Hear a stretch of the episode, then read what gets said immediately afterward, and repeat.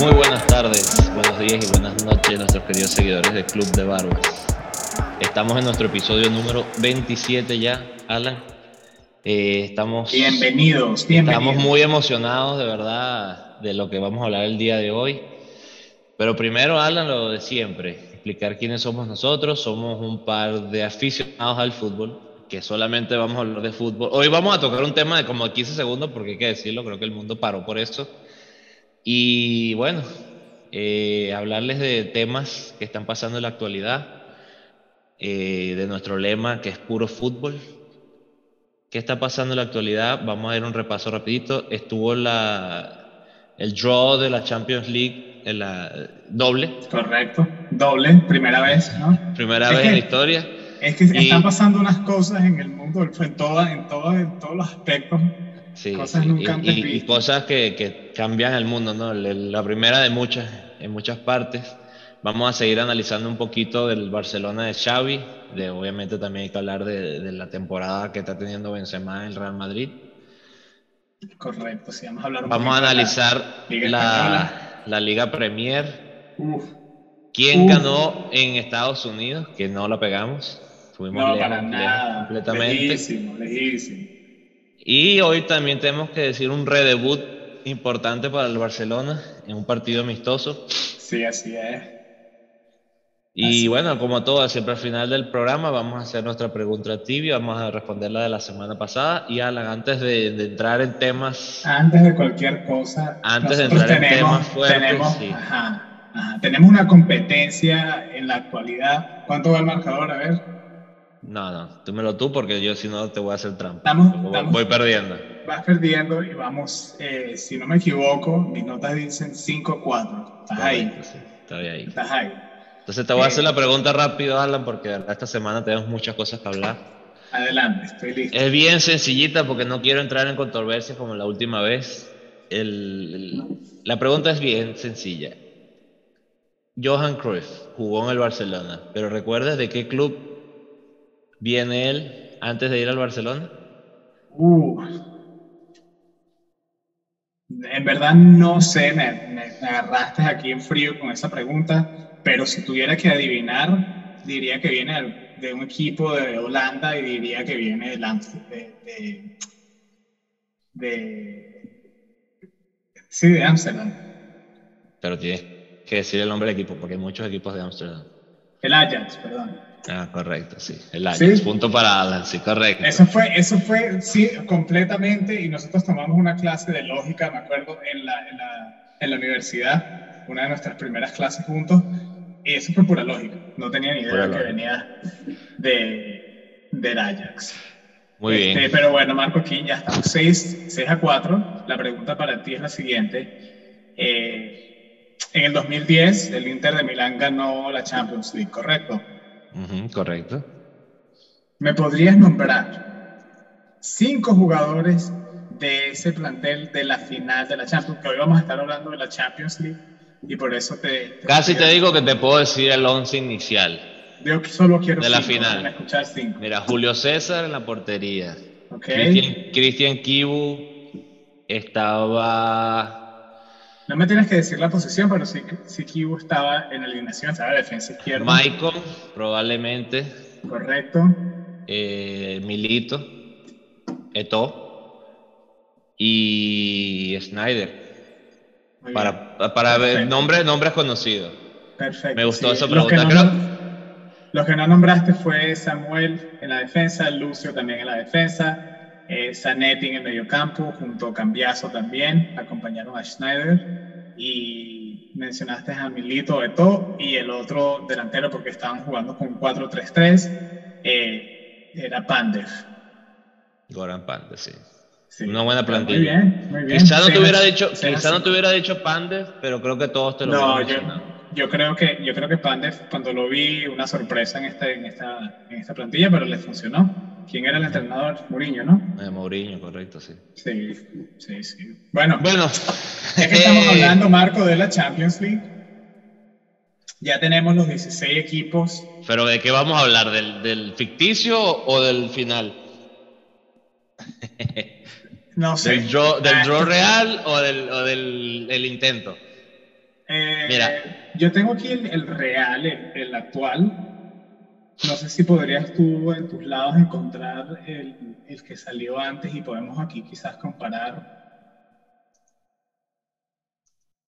Yo no llegué a ver, para que sepas, yo no llegué a ver el, el, el primero, yo eh, estaba, estaba, laborando y cuando me enteré, ya salieron, me metí en Twitter y de repente veo que las noticias en Twitter era que se tenía que hacer otra vez y que eran tres horas. Y yo, bueno, ¿qué está pasando aquí? No lo Mira, inicialmente te lo voy a decir rapidito, que el único que en teoría era válido era el Real Madrid con el Benfica. Después teníamos Villarreal, Manchester City, Atlético de Madrid, Bayern de Múnich, el Salzburgo, el Red Bull, contra el Liverpool, el Inter contra el Ajax, el Sporting de, Portugal y la Juventus, el Lille con el Chelsea y el Paris Saint Germain, el Manchester United. Mm. Solamente se repitió uno, casualmente, uno de los, de los draws, que fue el del Chelsea que fue muy interesante, ¿no? Que, Sacó el mismo, salieron los mismos. El, el, Lille, el Lille no puede ni, ni criticar ni, ni, exigir y el Chelsea creo que saltó las dos veces la felicidad. Fíjate, yo pienso que ese va a ser un buen partido. Eso es un buen partido. Aquí lo interesante, Alan, y es, es, el morbo del fútbol que creo que vale la pena analizar, es el, la ley del ex, que no falla eh, y el duelo Cristiano-Messi que tiene un imán para, entre ellos, ¿no? Sí, bueno, ahorita para que para los que están escuchando quizás no saben lo, lo, cómo quedaron de verdad la segunda vez que hicieron el sorteo, fue esa, quedamos con el Sporting de, de Portugal contra el Manchester City, Paris Saint Germain contra el Real Madrid, eso ahí esto es un Clash of the Titans, eh, tenemos el Salzburgo contra el Bayern Múnich, tenemos al Inter contra el Liverpool, tienes ahí una dura competencia el Inter. Chelsea contra el Lille, que lo acabamos de mencionar, Villarreal contra la Juventus, Benfica contra el Ajax, Atlético de España contra el Manchester United también. Partido. Interesante lo, lo, que te decía de los imanes del fútbol, ¿no? El Paris Saint Germain, Manchester United no se va a jugar, pero era un Messi contra Cristiano Ronaldo que quizás hubiera sido el, o muy probablemente el último encuentro entre ellos. Quizás te digo, bueno. Todavía, puede, todavía podría ocurrir. Claro, claro, podría haber ocurrido, pero, pero entonces a lo mejor ya hubieras visto, ahora sí, es el último entre ellos dos. No sabemos si va a pasar o si ya vimos el último, pero lo tuvimos ahí en el sabor de boca. A ver, Me parece que en, verdad, en verdad, Marco, y, parando y, y hablando del mismo tema, ¿A ti te gustaría ver otro Messi, Cristiano Ronaldo? ¿O estamos satisfechos ya de esta.? No, nunca va a estar satisfecho. No. Yo creo que cuando jueguen, cuando jueguen los, los, amigos de Messi contra los amigos cristianos, voy a verlo también.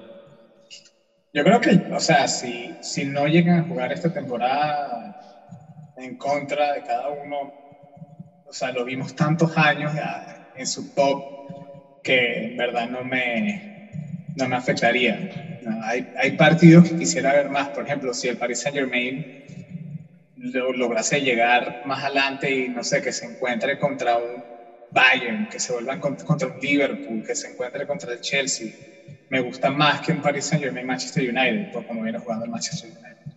Eh, que fuera bonito ver a estos dos individuos y jugar contra.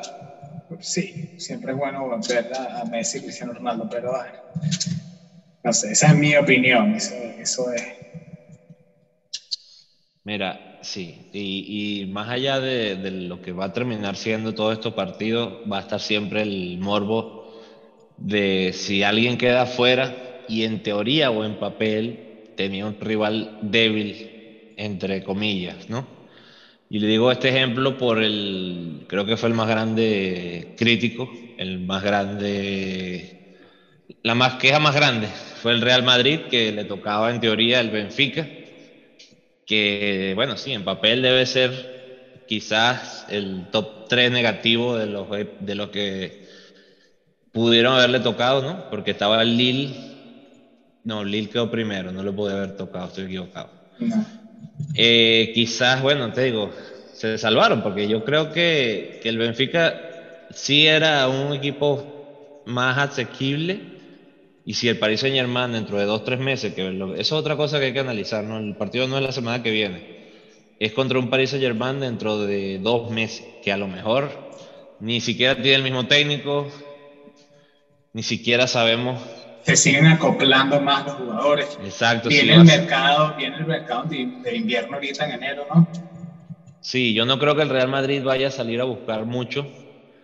No creo muchísimo menos pensar que el Paris Saint Germain va a súper reforzarse, pero. No, pero quizás Quizás en, el área técnica, pero en el área técnica me parece que sí podría cambiar algo para el Paris Saint Germain. No creo que cambie nada para el Madrid. Algún refuerzo que llegue ahorita no va a ser titular. No, no veo un gran fichaje necesario para el Real Madrid en este momento. Y vamos a ver, Alan, porque me parece que es interesante. Si el Paris Saint Germain elimina a este Real Madrid, cogería un impulso importante hacia la final de la Champions, ¿no? Siempre es un plus ganarle al Real Madrid.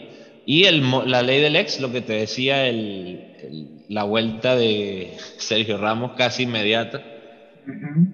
El mismo que Navas, y creo que si no me falla la memoria, eh, bueno, no, no, no me está fallando, el Di María también estaría volviendo a, a jugar contra su ex, que es el Real Madrid. ¿Cómo cambian las cosas, no? En el, en el fútbol. Sí.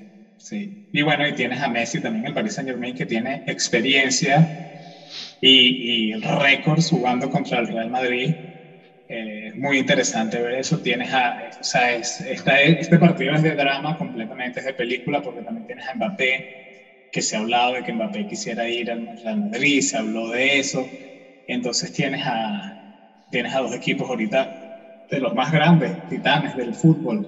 Ahora, ah, no sé, yo no sé si el Paris Saint Germain, si jugaran la semana que viene, yo no sé si el Paris Saint Germain le pudiera ganar al Real Madrid. No, no, no, en este momento no. En este momento el Real Madrid quisiera, yo estoy seguro de decir, me vamos a jugarlo, pero la semana que viene.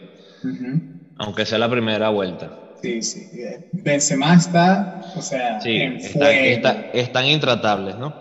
Qué También, bueno, se metió y hay que decirlo y lo sigo diciendo, tú sabes que yo soy muy crítico de los defensas, el Paris Saint Germain tiene un problema defensivo y tiene un problema, no un problema, pero quizás como, como una piedrita ahí, que no puede ser que el Paris Saint Germain con los atacantes que tiene, partidos terminan 1 a 1, 0 a 0, 2 a 1, ¿me entiendes? Sí, pero quizás esté, quizás esté como desbalanceado el, el, juego. No necesariamente por tener más atacantes vas a atacar más.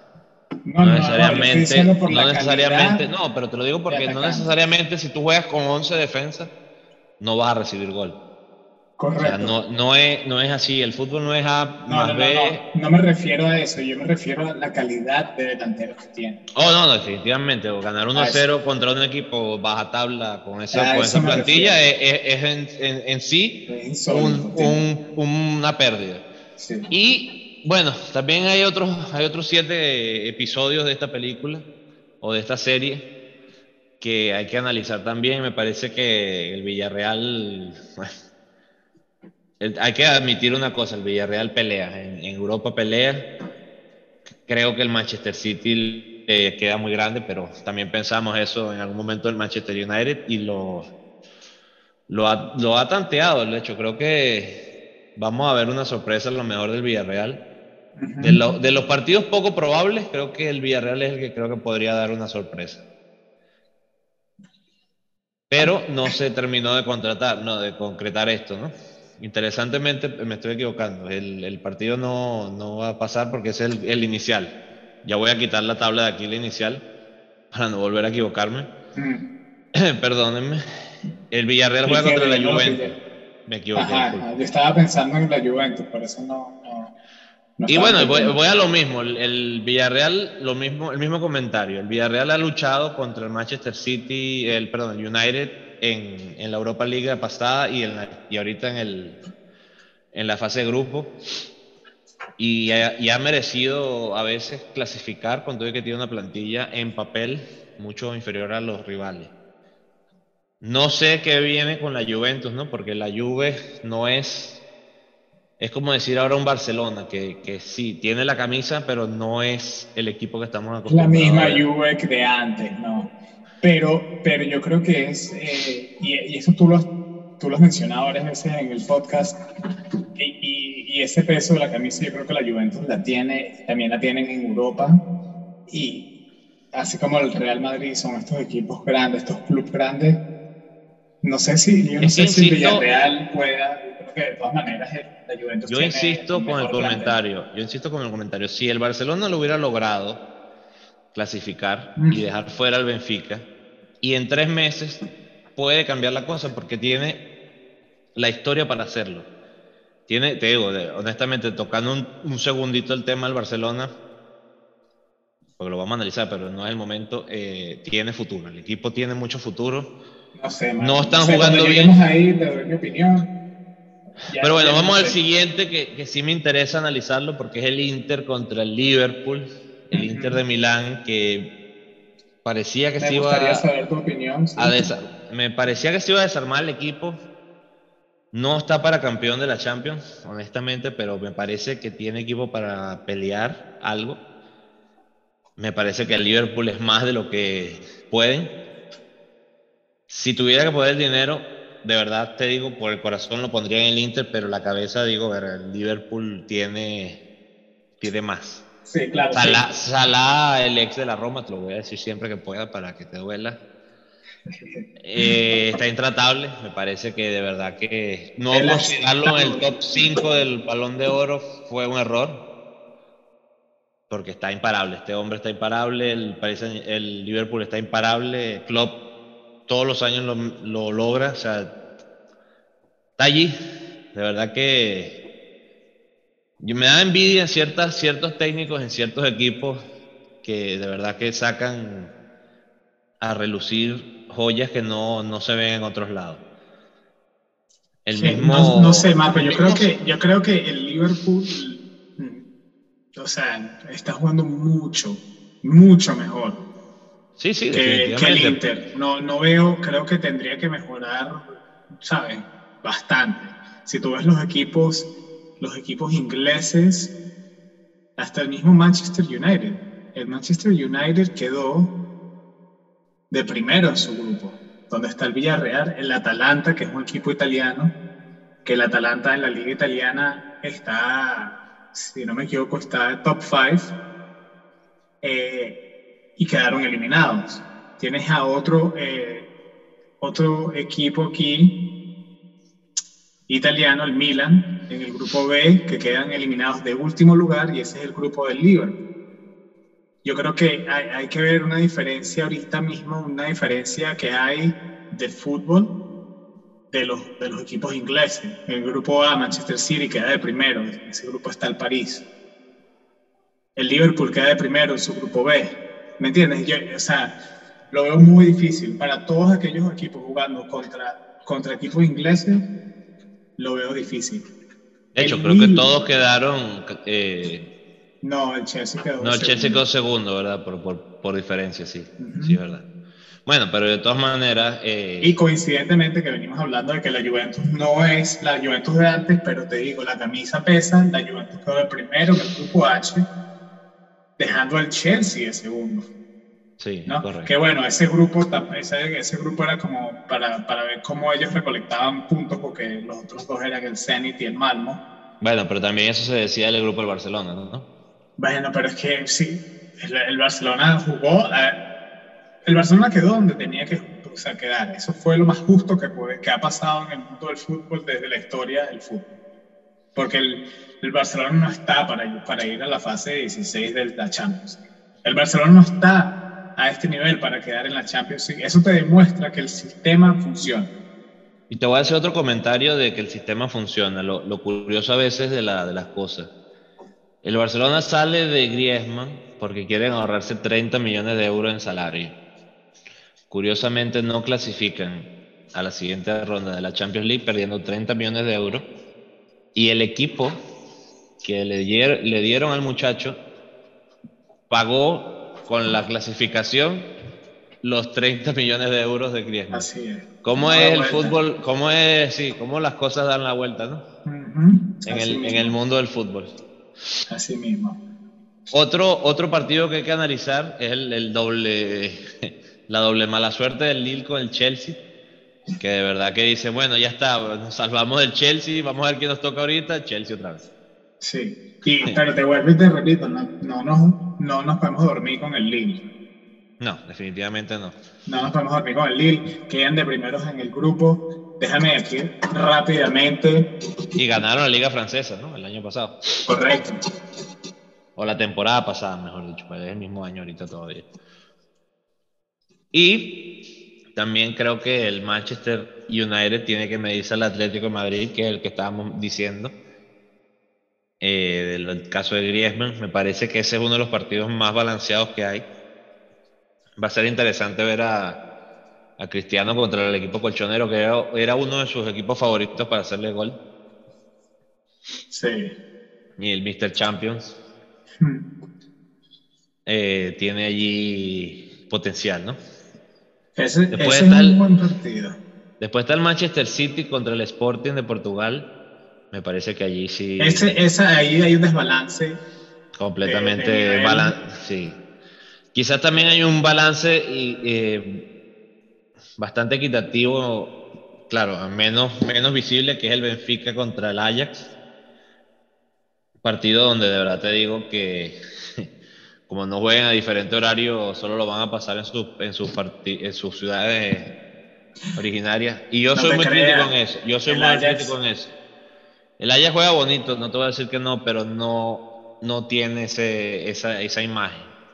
Ahora quedan campeones y me caen la boca que me, me ah, como, que, como aquella vez, creo que el Ajax... Eh, que nos cayó la boca todo. le cayó la boca a todos y se desmantelaron porque vendieron todo su plantel de de jugadores desconocidos en, esa, en ese tiempo y ahorita son estrellas en otros lugares, en clubes más grandes. Y ahorita parece que están haciendo lo mismo, porque por lo que escucho también tienen jugadores jóvenes que, que están haciendo, bueno, están aquí, están aquí, están presentes en la Champions en los últimos 16. Y correcto. Y bueno, lo último que nos falta por, por decir, que es el Salzburgo contra el Bayern de Múnich, me parece que al igual que el Manchester City Sport de Portugal, eso está, eso está más que listo. Eso está definido. Eh, sabemos que también hay sorpresas en el fútbol. No, por supuesto que sí. Algunos, ahora, ahora te voy a retar a que digamos nuestros clasificados, quienes pensamos que van a clasificar, y analicemos el episodio 40 y ver si, si dimos en el clavo o no. Me parece, a ver. Pero hoy es importante, vamos a hacer esta, vamos a hacerlo interesante, Alan. Hoy que es 14 de diciembre, vamos a, dar unos resultados y una semana antes de los partidos vamos a reanalizar los resultados, porque las cosas van a cambiar dentro de un par de meses. Ok. Entonces, vamos a empezar por ahora. En Red Bull, Salzburgo contra el Bayern de Múnich. Yo digo que el Bayern de Múnich pasa. Yo también. Bayern de Múnich. El Sporting de Portugal contra el Manchester City. Voy por el Manchester City. Yo también. Benfica, Ajax. Pienso que tiene la ventaja el Ajax que juega en casa el segundo partido, así que voy a decir Ajax. Yo también digo Ajax en ese, estamos igual. Chelsea, Lille, creo que voy por el Chelsea definitivamente. El Atlético de Madrid, ah, perdón, no dijiste. Me imagino que es lo mismo, ¿no? Pero también, también. Quiero que lo digas, quiero que lo digas. Para que quede en récord, para que quede en récord también el Chelsea, también el Chelsea. Muy bien. Entonces aquí creo que vamos a tener nuestra primera diferencia, por eso espero el Atlético de Madrid contra el Manchester United. Yo digo que va a pasar el Atlético de Madrid. Hasta aquí llega el Mr. Champions. Yo también digo que, pasa el Atlético de Madrid. Ah, bueno, vamos entonces en, orden correcto. Villarreal Juventus, voy por el Villarreal. Uh, aquí, aquí te digo que la camisa va a pesar, pero creo que el Villarreal lo va, lo valora. Yo digo que la ayude. Inter Liverpool, lamentablemente tengo que decirte, me voy a equivocar, pero voy a decir el Inter. Yo también digo que el Liverpool, eh, perdón, a contar, pensé que ibas a decir Liverpool, que es lo más obvio. No, no, pero... voy por el Inter. voy por el Inter. No lo puedes decir, no lo puedes decir público porque tu familia escucha el podcast. Sí, y el que falta, bueno, asumo que tú vas por el Liverpool.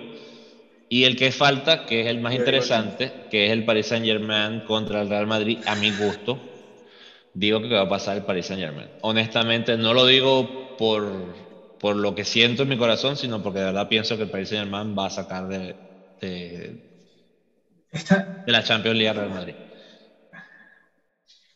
A ver, tengo que analizar esto, Marco. Está, está muy difícil. Como te digo, si, si jugaran. Si jugaran hoy, te digo, te digo otro tema. Yo pienso que, que, las cosas van a cambiar. Te digo definitivamente el Real Madrid.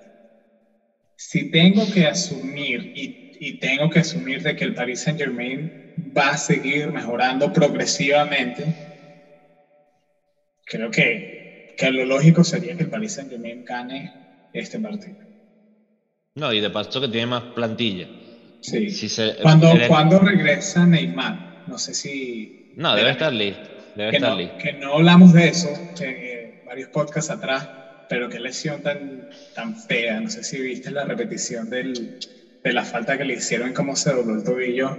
Desde sí. esas imágenes que te... Oh, me, recuerdan mucho, me recuerdan muchas cosas. Ah, bueno, gracias. Para los que no saben, yo jugaba defensa central y, y interpreté lo que acaba de decir Al. No, no, no, no. Qué entrada y qué, qué, qué dolor, qué dolor. Uf, sí, lo pasa te digo una cosa, yo sufrí mucho de, de, torcedura de tobillo, sé el sentimiento, el dolor, el calor que se siente sí, en el sí, tobillo. Sí, uno Eso lo es, siente. Y hay veces que te digo, cuando uno está caminando y se lo tuerce y medio, hace el gesto para recuperar, pero cuando te lo dobla alguien más y es el pie que tiene en el piso, el dolor es o sea, es otra cosa. Es horrible. Yo me acuerdo una vez me lesioné el tobillo, de muchas veces yo también. Me lesioné el tobillo, fui al, al médico, me hicieron radio X, me hicieron de todo. Y ya, no sé, yo tenía como 20, no, sí, como 22, 23 años, quizás menos, o 20 años. X. El tipo me dijo, el doctor me dijo que tenía unos tobillos de como una persona de 40 años por todas las lesiones acumuladas de todos los años, que si quería jugar tenía que jugar vendado siempre, para no sentir dolor, para que no se siguieran empeorando. Imagínate. Yo imagínate. siempre he tenido ese, ese tema controversial, yo no termino de convencerme la, el vendaje en los tobillos. Sé que te protege de lesiones, pero también hay que decir que te debilita el tobillo. Y me parece que es muy justo decirlo yo me acuerdo cuando los compañeros de nosotros de la universidad, se, se, bueno, aquí de paso que hacen un semilleso, no vendan, sino que ponen lo que dicen aquí el tape. Uh -huh. Eso es, lo corta y, y, es un yeso. Sí. Eh, exageran. Después termina que o lo haces todos los días o no puede, ya lo, ellos no pueden jugar sin eso porque en lo que lo medio tocan el, el tobillo queda débil. Sí, sí, pero. Pero hay que decirlo, bien tiempo. hecho el trabajo, te protege de lesiones, ¿no? Eso sí, sí es justo. Pero después jugar sin eso es horrible porque, como dices tú, el, el tobillo y los músculos de alrededor del pie y, y se, se, debilitan porque no, no, los utilizas. Yo, de hecho, me quité las rodilleras hace unos par de meses porque ya pienso que también me ha pasado el tiempo, ¿no? Y digo, bueno, ya es hora de recuperar la fuerza en las rodillas. Y me cuesta psicológicamente, después de tantos años usando las rodilleras para protegerme de de las torceduras de, la, de las rodillas, ¿no? Uh -huh. Y bueno, Alan, terminamos el tema de la Champions.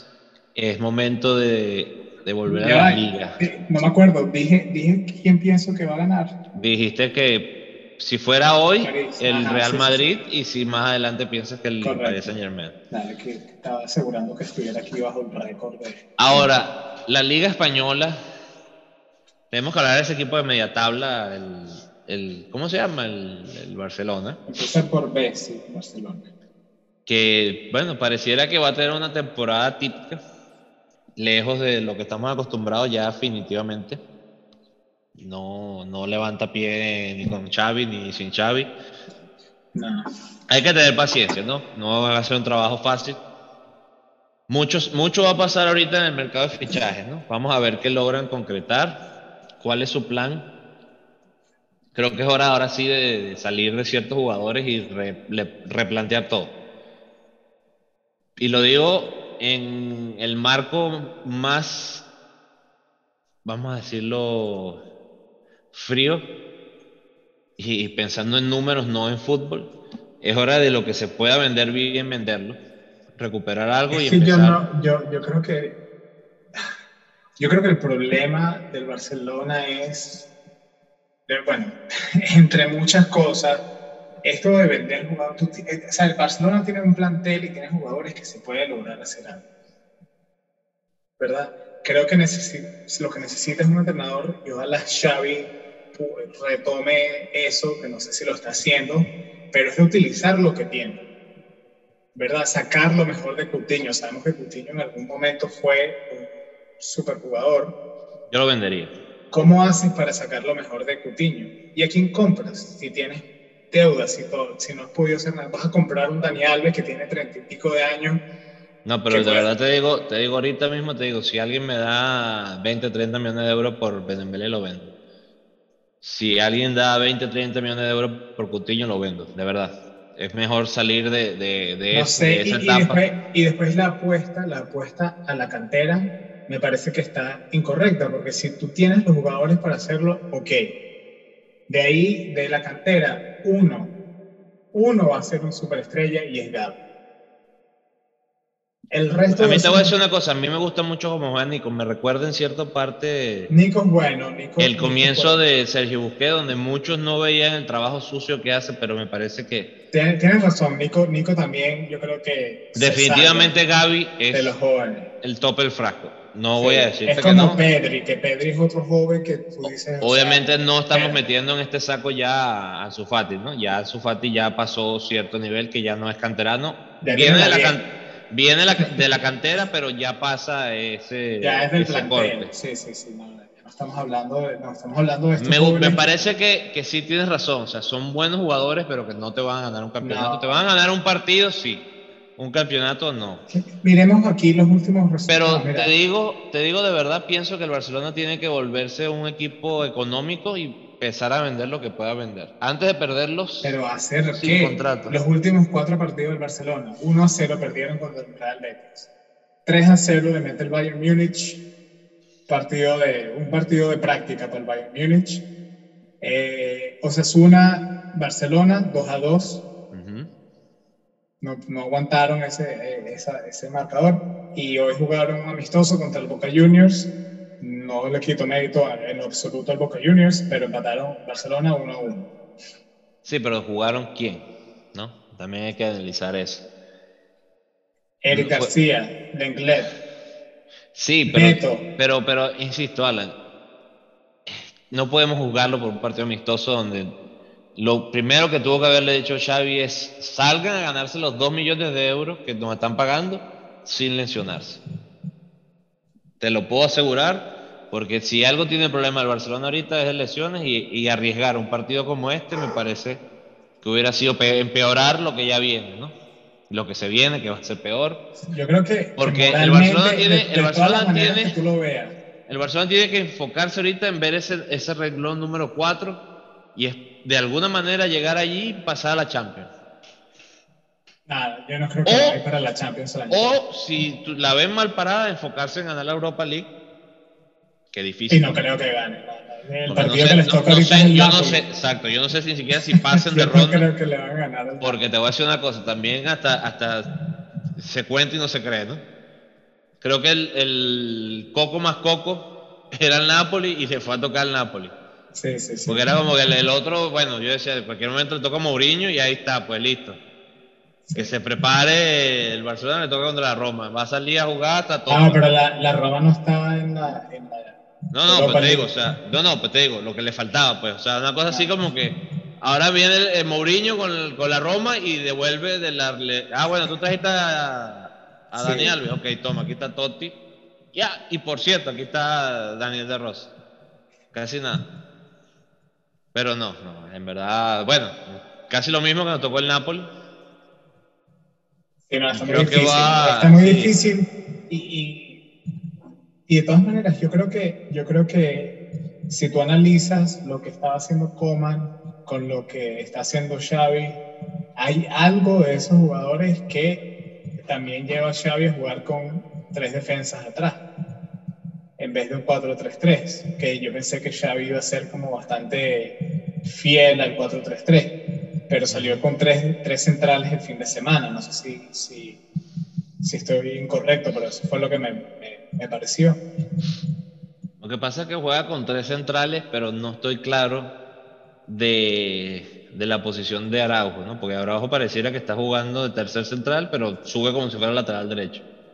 Sí. Entonces es difícil decirlo y cuando ponen a Mingueza es aún peor porque no se entiende bien. Mingueza es un lateral reconstruido a central o es un central reconstruido a lateral. No, nunca nos queda claro qué es lo que es, ¿no?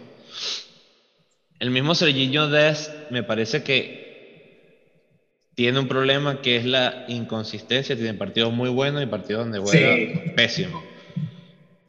Y eso también nos ayuda, ¿no? Los centrales que tú los has criticado muchísimo, ahora sí.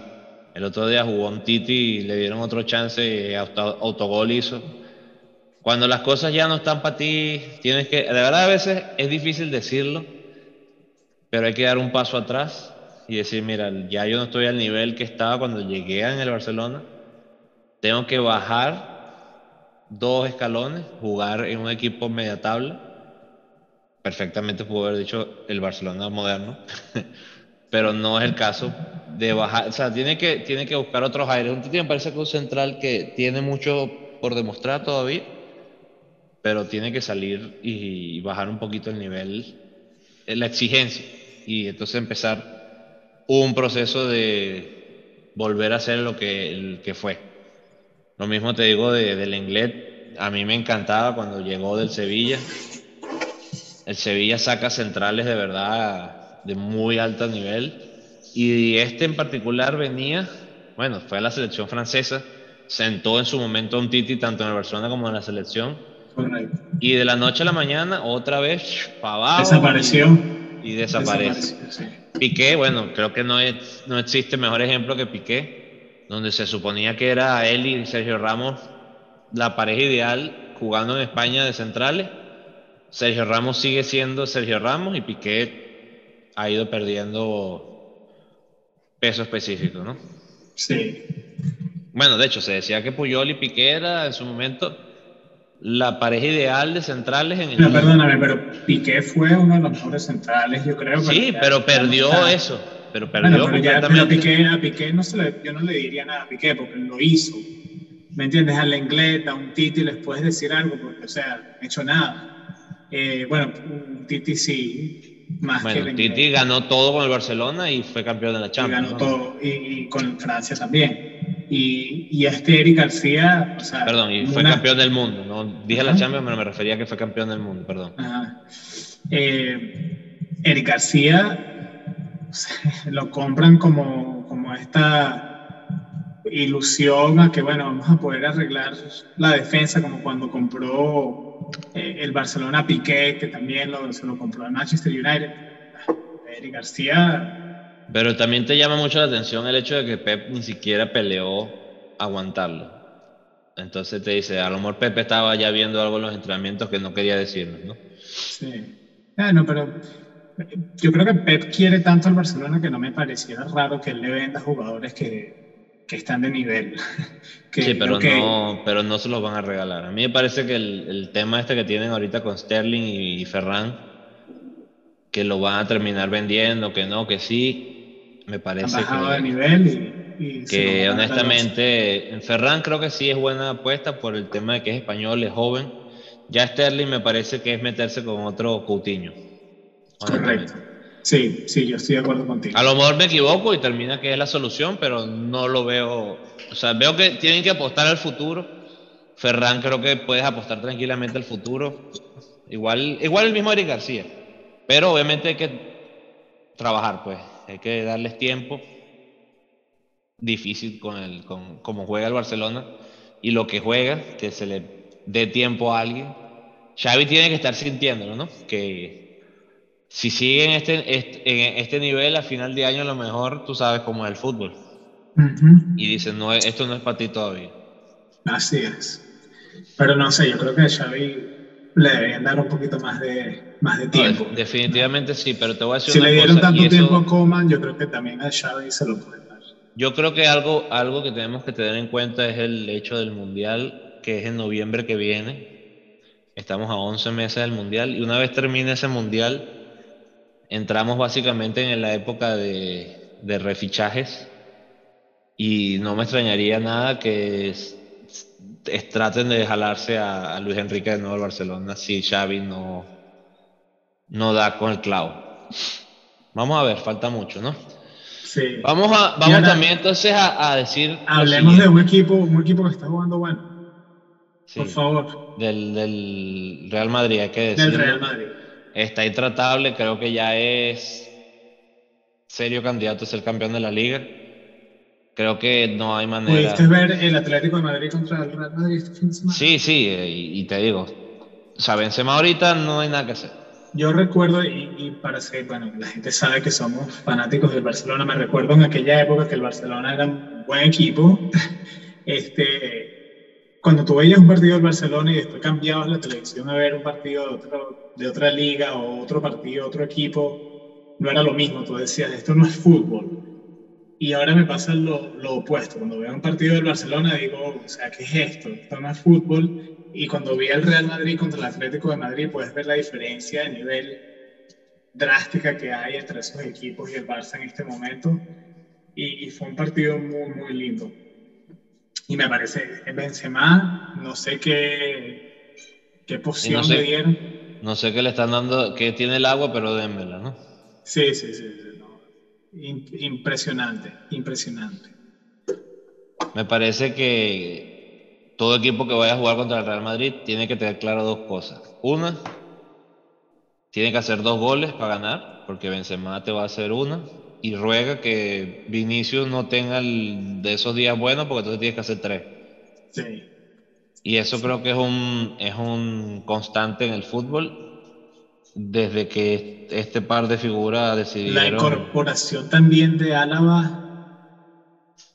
buenísimo. Oh, sí, sí, definitivamente. ¿Qué, jugador? Se, se, sabía desde siempre, desde que estaba en el Bayern Múnich, de que jugaba un montón, pero verlo también jugar ahorita en el Real Madrid da, da bastante, bastante gusto ver un jugador así de, de ese calibre y bueno, y el mediocampo de, del Real Madrid que parece que no envejece con Modric ¿Cuántos años, no? Te vemos diciendo los mismos tres, Modric, Casemiro y Cross. Sí, no, no, no, no envejece. se supone, que llegan los reemplazos, Valverde, que me parecía que, ah, listo, ahora sí, Modric puede retirarse tranquilo, Valverde llegó, se acabó. Luca Vázquez, aquí está, no, tuvo que cambiarse lateral o a puntero por la derecha para poder jugar, porque en el mediocampo no era para él intocable el medio campo. Asensio para afuera, Isco, bueno, ya no vamos ni siquiera a meterlo en, el, en las papeletas. ¿Te acuerdas de esa época de Isco? daba miedo. Qué, qué, cambio, ¿no? También ese es otro, otro, bueno. Otro de esos que bajó a nivel. Sí, es, lamentable, ¿no? La, a veces la irregularidad de muchos jugadores que en teoría tienen para hacer una historia buena y, y se desinflan, ¿no? El mismo Coutinho, interesante el analizar, no el de Barcelona, sino el Coutinho en general, el del Inter, el del Liverpool. ¿Cómo va a ser recordado? No? Pues tuvo años, el de Bayern, tuvo muchos años buenos y muchos años malos. Irregularidad, seguro. Y tantos jugadores como él que pasan por ese mismo, esa misma etapa de, de sufrimiento, de mejoría, vuelven a sufrir, vuelven a mejorar. Isco entra en este cartel sin duda. Otro que te digo, ya ni siquiera nos acordamos de él, no lo mencionamos, es Gareth Bell. Qué decaída impresionante. Y claro, hay que sumarle que el Madrid está intratable. Entonces ya ni siquiera vemos al banco, ¿no? Porque estamos hablando de, Isco, pero es que ya... ¿cuánto, mismo, bueno, un ejemplo que yo creo que todos los que dijiste son buenísimos, pero este es perfecto. Eden Hazard. Exactamente. es que ojalá, ojalá, y nos, estuvieran grabando y hubieran visto la cara que puso. O sea, ni, me acordaba, ni me acordaba. no lo mencionaste. y no solo eso, sino que si tú lo comparas, por ejemplo, con Coutinho, Coutinho en el Liverpool, que en el Liverpool jugó bastante bien, no sé, todavía no llegaba al mismo nivel de Hazard en el, en el Chelsea. Hazard en el Chelsea era intratable. Era, o sea, un fenómeno era el, y, perdón la comparación, pero era el Cristiano del Madrid, el Messi del Barcelona, era el Hazard del Chelsea. Sí, sí, sí, sí, sí. Y, ahorita, y, el mismo Bell de, el mismo Bell de, del, del, Tottenham desapareció. Pero Bell, Bell, tuvo un tiempo en el Real Madrid donde sí estaba ese nivel. Sí, sí, definitivamente, definitivamente pero que sí. Bajó, Pero también el, mismo Asensio, Asensio, se suponía que iba a ser la nueva superestrella española y se decayó completamente. Bueno, Isco también. Está subiendo. este fin de semana lo vi jugar y, me, me, acuerdo que cuando metían Asensio antes, en tiempos pasados, jugando contra el Barcelona, a mí me asustaba eh, Asensio. Siempre hacía gol y era era dificilísimo marcar, no sé. Pero, pero sí, volviendo al tema de, de el mediocampo del Real Madrid con Casemiro, eh, Modric y Tony Cross, no sé cómo, o sea, no sé cómo no envejecen, no sé cómo envejecen, no sé cómo corren todo el partido, no, lo entiendo. Y juegan, y juegan bien, son importantes, que eso es quizá lo más difícil de conseguir, ¿no? Eh, vamos entonces también, Alan, a retomar un tema importante que es la liga inglesa. Vamos a analizar cómo va, cómo va la liga inglesa para ti. Olvídate de quién va primero y quién va segundo. Para ti, ¿quién es el campeón de esta liga? No, es imposible decirlo, Marco. Hmm. Imposible, imposible. Veo los fines de semana, veo la liga inglesa ahorita porque, bueno, ya lo hemos mencionado, una de las mejores ahorita, muy agradable verla y Chelsea, Liverpool, Manchester United, eh, Manchester, City. No, pero el mismo United está allí, el West Ham. Sí, pero no veo, no veo, no veo un milagro, no veo un milagro Leicester con el West Ham, pero un aplauso para no, ellos, ellos, están ahí, pero, pero entre ellos tres no sé quién podría ganar. Eh, no sé si juega, por ejemplo, un Liverpool, Manchester City, no sé quién va a ganarlo. O sea, son partidos que están a un nivel impresionante. Sí, yo no sé, yo no sé, yo no sé quién tiene mejor nivel. Lo que te puedo decir es que los tres tienen un nivel impresionante. Creo que lo dices perfectamente. Eso, es todo lo que se puede decir de eso. No sé quién va a ganar porque a la final se va, se va a definir si uno de esos equipos, como a veces pasa, tienen la mala suerte de, de soltar puntos con un equipo media tabla o abajo. ¿No? que es muy difícil. Me parece muy difícil a pesar de que la Premier League está súper competitiva. Estos equipos están en otro planeta, pero puede pasar. Ahorita también va a entrar lo más probable, ya, perdón, lo más probable que pienso que va a pasar es que ellos van a perder puntos cuando jueguen contra ellos mismos. Y también es imposible decirlo, es imposible decir quién va a ganar entre un Liverpool Manchester City, quién va a ganar entre un Chelsea Liverpool, o sea, no, no sé, no sé, hay que ver qué pasa. Es un partido para sacar la cotufa, el popcorn y, sentarse y no hacer más nada sino ver ese partido en ese día. Definitivamente. Y, también ahorita va a entrar en escena en el mercado de invierno el equipo más rico del mundo, que es el Newcastle United, que es lo que dice la, prensa, lo que dicen los números. Vamos a ver cuáles son los primeros fichajes del equipo más rico del mundo que está a punto de descender en Inglaterra. Sí, eso, eso los va a limitar. Si tú eres un jugador estrella, un jugador de esto costoso, y te dice, mira, tienes que venir aquí, pero está la probabilidad de que... Este no va a bajar. Si, si, hacen dos o tres fichajes importantes con sacar tres o cuatro partidos adelante... No, eh, eso, el, el, el descenso el problema que tienes es que tienes que agarrar el envión. El, primero de salirte de ahí y de ahí en adelante mantenerte afuera. Pero lo difícil es salirte de esos tres últimos de abajo. ¿Qué tienen que hacer? Conseguir dos o tres fichajes importantes, agarrar un aire de, dos o tres partidos ganados y ya después obviamente no van a llegar a ningún lado, estamos extremadamente abajo, pero, yo, creo que pero pueden empezar un, un mini Chelsea y si hacemos memoria, cuando empieza el Chelsea de, de Mourinho, que bueno, antes de Mourinho, era esto, era un Chelsea que estaba allí abajo, que no valía medio y, o sea, no bajaba, pero tampoco es que estaba en los papeles, ni siquiera nos acordamos de un partido importante del Chelsea en esa época. Jugaban dos o tres, sí, buenos jugadores. Eh, estaba el italiano, este se me fue el nombre, Sola creo que era. Y obviamente el principio de, eh, de de Terry con, con Lampard, que se veía el comienzo de lo que, lo que fue, lo que es ahora. yo, creo que, yo creo, bueno, esos equipos tienen mucha historia, igual que el Newcastle.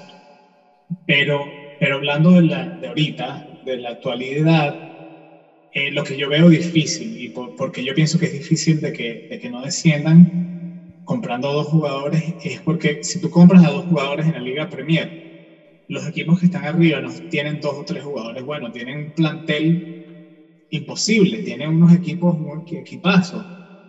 Eh, eh, yo creo que se tienen que reforzar de alguna manera, tienen que tener la suerte, tienen que sacar un partido, como dices tú, arrancar de alguna manera para poder salirse de ahí y no veo eso un trabajo fácil. No, no lo veo como un trabajo fácil. Si vemos aquí, mira. Vamos a ver, Newcastle, eh, qué equipos tiene, van a tener que jugar en esto próximamente. Lo que pasa también es que tener en cuenta de que el Newcastle es un equipo histórico y que también sacó muchos jugadores importantes a, a otro equipo. Si no me falla la memoria, y tú debes recordarlo, es Owen, que antes de ser del Liverpool jugaba en el Newcastle. Marco, perdón, ya. Ahorita eh, eh, este fin de semana al Newcastle le toca el Liverpool.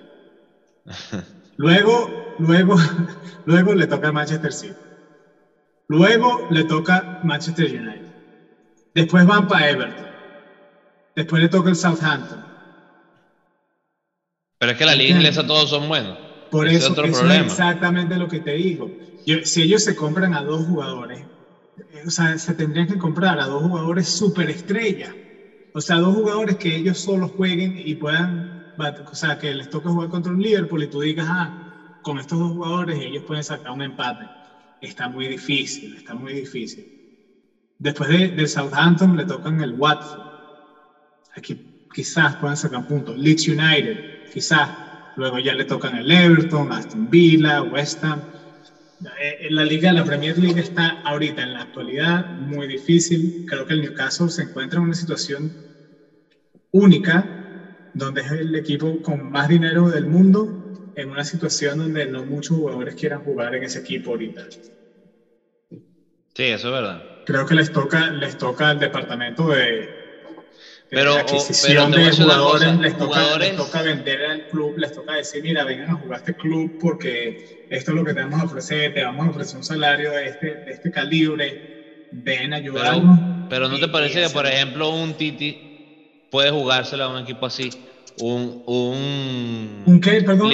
un Titi, un... Pero, ok, ok, pero mira los jugadores que estás mencionando, jugadores que no hacen la diferencia en el Barcelona, y estamos esperando que ellos vayan a la liga inglesa a hacer la diferencia en la liga más dura. Pero tienen que hacer la diferencia suficiente para no descender a la. Pero es que no, es que no, no estoy diciendo que vayan a luchar, a luchar por la, liga. Yo veo a Coutinho en el Newcastle, sí. Y la razón por, por, la cual veo a Coutinho en el Newcastle es porque él está en ese nivel. Está como para descender en la Premier. ¿Me entiendes? Ah, en, Newcastle, se tiene que comprar a, un Van Dijk, un Van Dijk del Liverpool, un defensa de, este calibre, no un Titi. Un Titi no te va a hacer nada, un Titi lo que va a hacer es otro jugador que tiene historia, que tiene papel y tal, pero que en la actualidad, o sea, no, contra un Liverpool, contra un Salah corriendo, dándole vueltas al pobre un Titi, o un Manchester City donde Pep Guardiola te planta unas jugadas que tú, o sea, movimientos fuera de balón que tú no sabes dónde están los jugadores parados, no sabes a quién estás marcando nunca en la cancha. No, está muy, está muy difícil. no va a ser fácil definitivamente, pero muy difícil y pero tiene, tiene que intentarlo. Tiene que intentarlo definitivamente, tiene que bueno, hacer buenas decisiones definitivamente. Eh, eh no son fáciles a la hora de fichar y, claro, tienen que fichar que jugadores buenos que van a resolver, pero sobre todo jugadores que te vayan a vender, porque tú estás diciendo Van Dijk del Liverpool. Eso no va a pasar. No, no, no, obviamente no va a pasar, pero sí. Pero sí puede pasar, sí puede pasar que convenzan a un Titi, por ejemplo. me parece que, o al mismo Lenglet, me parece que eso sí es razonable. A lo mejor te digo, mira, le ponen, eso no va a pasar, pero por ponerte un ejemplo, Nacho en el Real Madrid, que no termina nunca de, cuajar, pero el Real Madrid suelta a un Nacho, sí, y va para el, eh, para el Newcastle, ahí ya está más complicado. Y te digo, no es fácil conseguir ahorita 11 buenos jugadores que te vendan, que es lo... Porque tú sabes cómo están ahorita los precios, ¿no? Están todos altísimos. Sí. Y, bueno, vamos a ver. Eh, encontrar defensas que quieran eso. Eh, empezar, pues. desde el portero, o sea, para adelante. Y bueno, MLS. vamos a, sí, regresemos aquí, ya hablamos de, Inglaterra, de España. La MLS se jugó en la final de la MLS, estuvimos súper fallos, equipos que nadie pensaba, de, los dos, de las dos conferencias, del este y el oeste, los que estaban de cuarto lugar fueron los que ganaron las conferencias y llegaron a la final de la MLS. Lo que te decía yo, el ejemplo perfecto lo que mencionamos, mi perro me asustó. Que, que te digo que siempre me llama la atención que le echaron tanta pierna a ser campeones de grupo y después termina que los cuartos. Y quedaron eliminados y los cuartos, los cuartos lugar ganaron. Y New York City justamente hicieron historia, ganaron su primer eh, campeonato. Primero hicieron historia para, ganar su... Claro, también hay que tener en cuenta una cosa muy importante de este equipo del, del City de New York tiene mucho que ver con el City que está en Inglaterra, ¿no? Tiene las mismas políticas, tienen la misma visión, no tienen el mismo plantel, pero tienen una estructura parecida a lo que se vive en Inglaterra. Mucha gente se dice que Guardiola eventualmente va a retirarse aquí en Estados Unidos y se dice que va a ser en el City de New York o el New York City. Y wow, o sea, es un equipo que, No sé si viste el partido jugar y, da la sensación que estás viendo el Manchester City. El, el, uniforme de New York City es muy parecido, es el mismo color azul de Manchester City, es como que el mismo. Son de los mismos dueños, justamente. Por eso, es la misma política, es la misma ideología, es la misma filosofía. Son cosas que, que obviamente demuestran que con trabajo y ética puedes ganar campeonatos Sí. y, y, aquí vamos a entrar en polémica y dinero, porque si, estamos hablando de dueños, los dueños del New York City es el City Football Group, que es los mismos que son dueños de Manchester City, tienen a equipos de diferentes deportes alrededor del mundo, eh, y los New York eh, Yankee Global Enterprises, que creo que es la misma gente de los New York Yankees, son los otros dueños del de los New York City. Eso te dice de que cuando tú tienes a ver, eh, y podemos, estamos hablando ahorita del Newcastle, quiénes son los dueños del Newcastle, cómo tienen tanto dinero y por qué vamos a ver eventualmente también, así como estamos viendo a New York City ganar su primer campeonato, que prontamente vamos a ver a un Newcastle levantar un trofeo importante Difícil, pronto, pero, pero mira.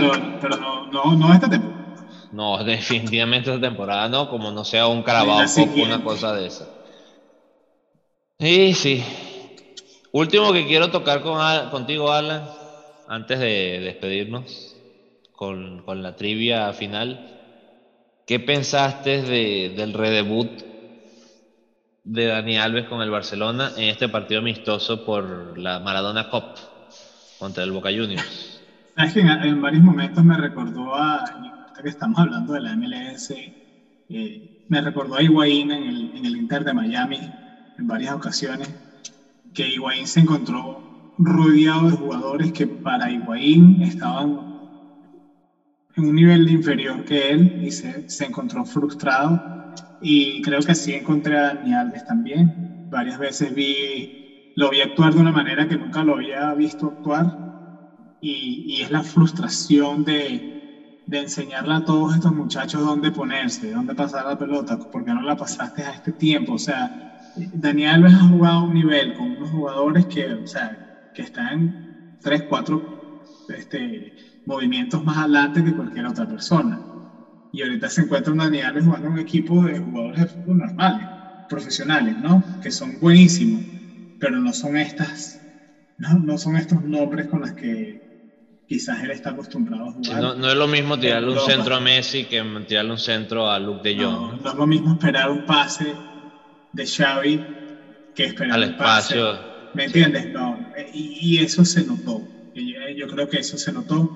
A él lo vi, o sea, con Dani Alves, así como mencionábamos también de Luka Modric y esos jugadores que parece que no envejecen, eh, no, corre igual como, como antes, pero, pero sí, sí me gusta tenerlo en el equipo porque trae la mentalidad de ganador que, que estos muchachos jóvenes, y Barcelona está apostando a enseñarles a, a estos jugadores a, a llegar al, al, próximo nivel, necesita jugadores como Dani Alves dentro de la, de la cancha. Sí. Definitivamente también estoy de acuerdo contigo en este tema. Creo que Dani Alves obviamente no es la solución, pero puede ser parte de un comienzo o una nueva etapa de, crecimiento para los jóvenes, de que vean lo, sabes, ver historia, ver en carne viva, porque una cosa es ver a Xavi ahorita para todos estos muchachos jóvenes, Gaby Nico, donde de verdad lo vieron como el ídolo que era, pero Xavi, eh, al contrario de Dani Alves, ya no puede jugar con ellos, ya no está para jugar. Dani Alves sí puede demostrarle, obviamente no a la velocidad que hablas tú, pero de, ciertas cosas que como futbolista tú sabes que, que te pueden dar. Sí. La experiencia, eh, el, cuando te enfrentas a esta situación, cómo tienes que reaccionar. No, no ni siquiera un tema futbolístico, sino un tema de actitud. Sí, y, eso, Lo mencionó, eso lo mencionó Xavi en una entrevista, en una conferencia. Dijo que, creo que fue después del 2 a 2. Eh, eh, de todas maneras, dijo que muchos jugadores no saben qué significa jugar para el Barça. Y eso es un tema, eso es un tema de, a lo que se refería él, es la actitud, ¿no? De, de jugar para el Barcelona y Dani Alves quizás es ese jugador que, que aporta eso. Una cosa que también noté, y no sé si me gusta o no me gusta, es, Dani Alves fue amigo de Xavi, jugaron juntos. Y nosotros también fuimos amigos de jugadores que luego fueron nuestros, nuestros entrenadores y sabemos de que, el respeto no es igual. Eh, es decir, el respeto está ahí, pero no es el respeto que le tienes a, a un entrenador que viene de afuera, ¿no? Y al final del partido, Dani Alves estaba jugando casi que el 10.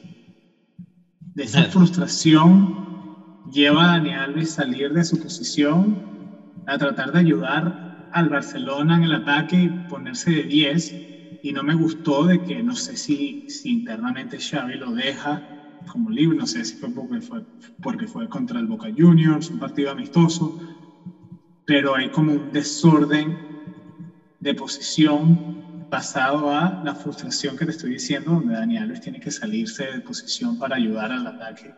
Y, y ¿sabes? Contra un equipo grande, eso rápidamente eso se, eso se vuelve. Tú dices, ah, mira, el espacio está de este lado, Dani Alves no está allá.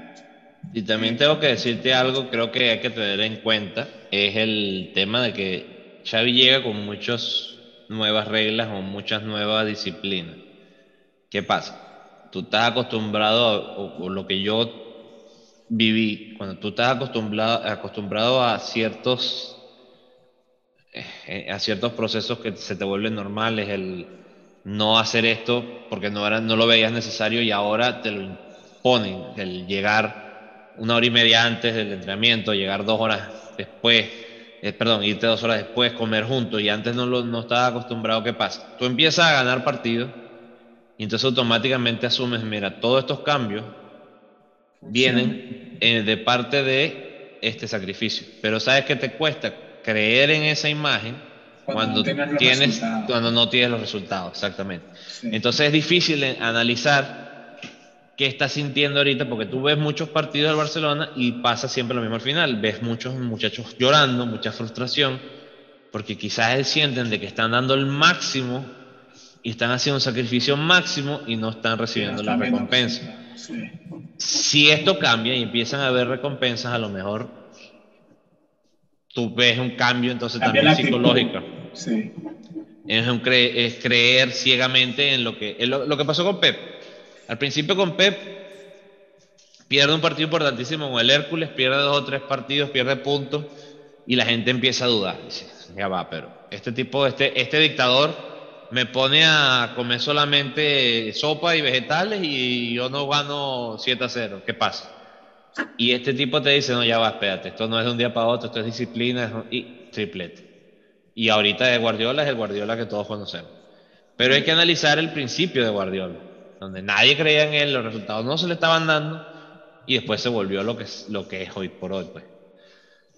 Eso creo que vamos a analizarlo, como te dije antes en el episodio 40, vamos a ver qué diferencias hay entre Xavi y, y Pep y, si está funcionando el método Xavi, pues, y si vamos a ver un futuro Xavi Vamos a ver, vamos a ver qué cambia. En estos últimos cuatro partidos no ha cambiado mucho. Empates y, perdidas. Y bueno, Alan, ahora sí. Llegamos al final del, programa, a esa parte del, del show donde respondemos la pregunta trivia de la semana pasada y hacemos nuestra pregunta trivia de esta semana. Y para los que no escucharon o quizás escucharon y se les olvidó, la pregunta de la semana pasada fue que a ver cuántos jugadores nos pueden nombrar donde han jugado varias generaciones de, la familia. Es decir, dimos un par de ejemplos. El ejemplo que dimos, a ver, Marco, creo que fuiste tú el que dijo el ejemplo. Los Maldini, Sechare Maldini, Paolo y ahora. Jugadores del Milán. Ajá, correcto. Que han jugado, pues, para. ¿Cómo es que se llama el, el, joven, el que está jugando ahorita? Eh, ¿Cuál es su nombre? Mm, ya te lo voy a decir.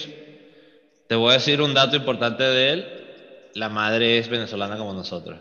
Sí, eso, eso yo lo, lo sabía. Daniel, Maldini.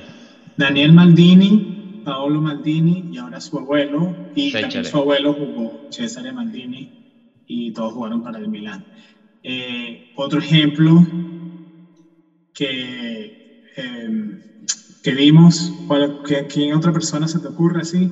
No, hay muchos ejemplos. Tú diste uno, no recuerdo cuál fue, pero sé que, que lo diste. Hay muchísimos, eh, pero vamos a, mencionar algunos importantes. Por ejemplo, el portero ahorita del Leicester City, que es Casper Schmeichel, el papá fue nada más y nada menos que Peter Schmeichel. Así es. Super, super estrella del, del Manchester United Busquets, tiene también los, los, Busquets, correcto, el portero que era el padre y el centrocampista que es el hijo que estamos viendo hoy por hoy.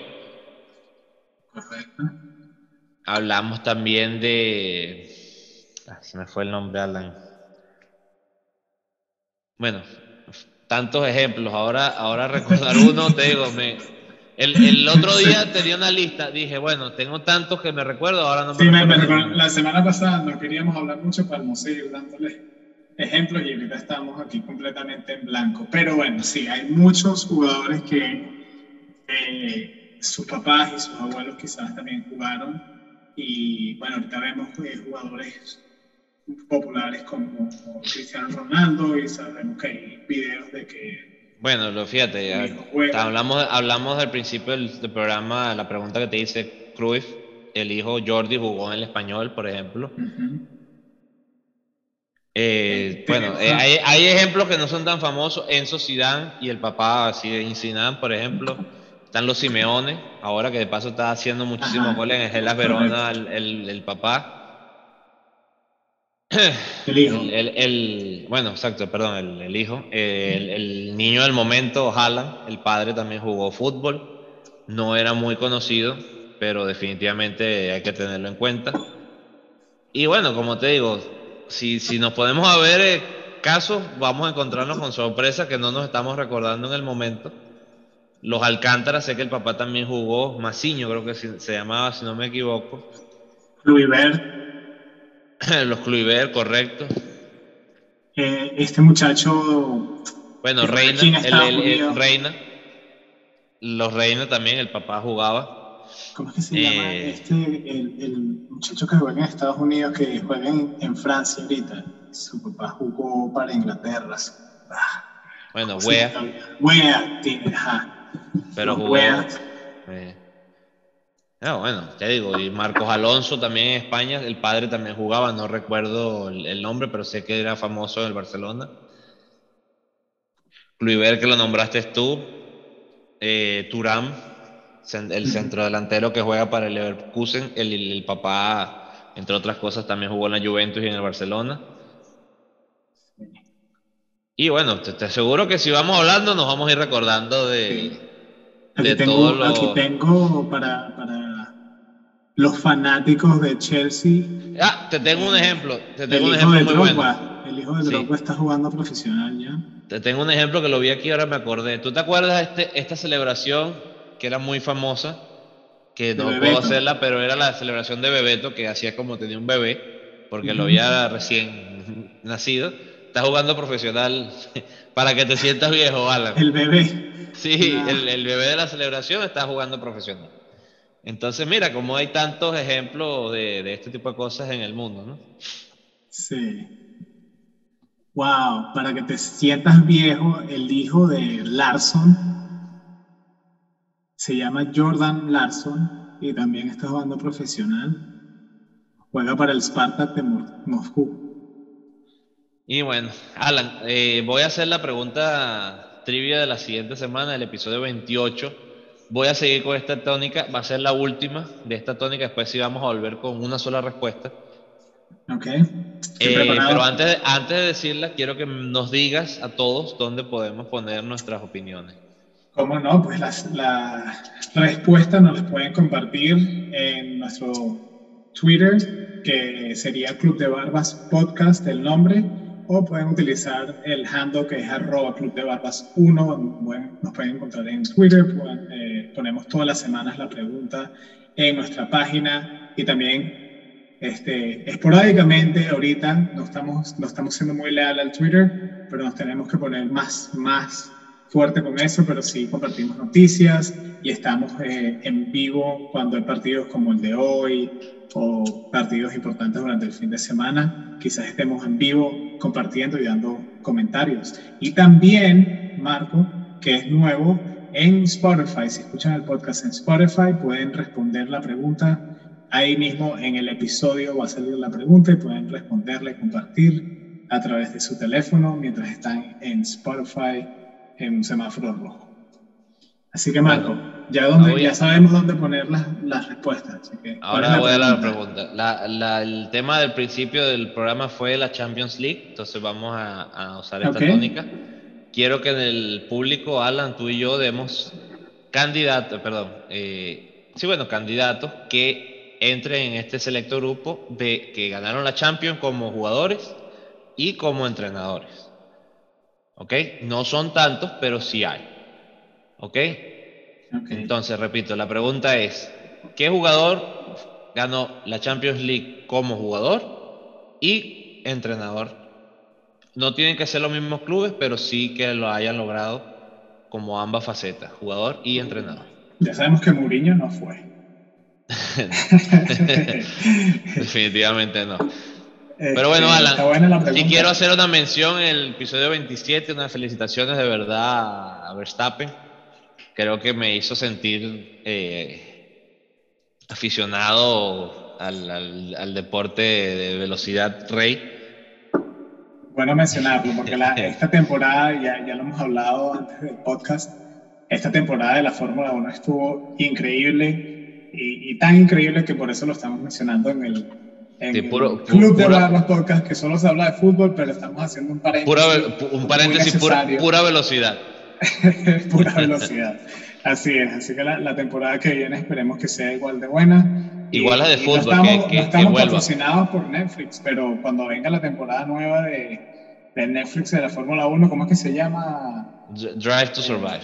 Drive to Survive se me cayó aquí el agua. Eh, Drive to Survive va a estar eso, o sea, una, una telenovela. Si se perdieron la Fórmula 1, vean en Netflix ese, ese, esa temporada que va a estar, o sea, buenísimo. Todo tipo de drama. Y bueno, nada. como siempre, entonces, volviendo a lo que es nosotros. Recuerden, puro, fútbol. y que tengan una excelente semana. Igual, cuídense mucho todos.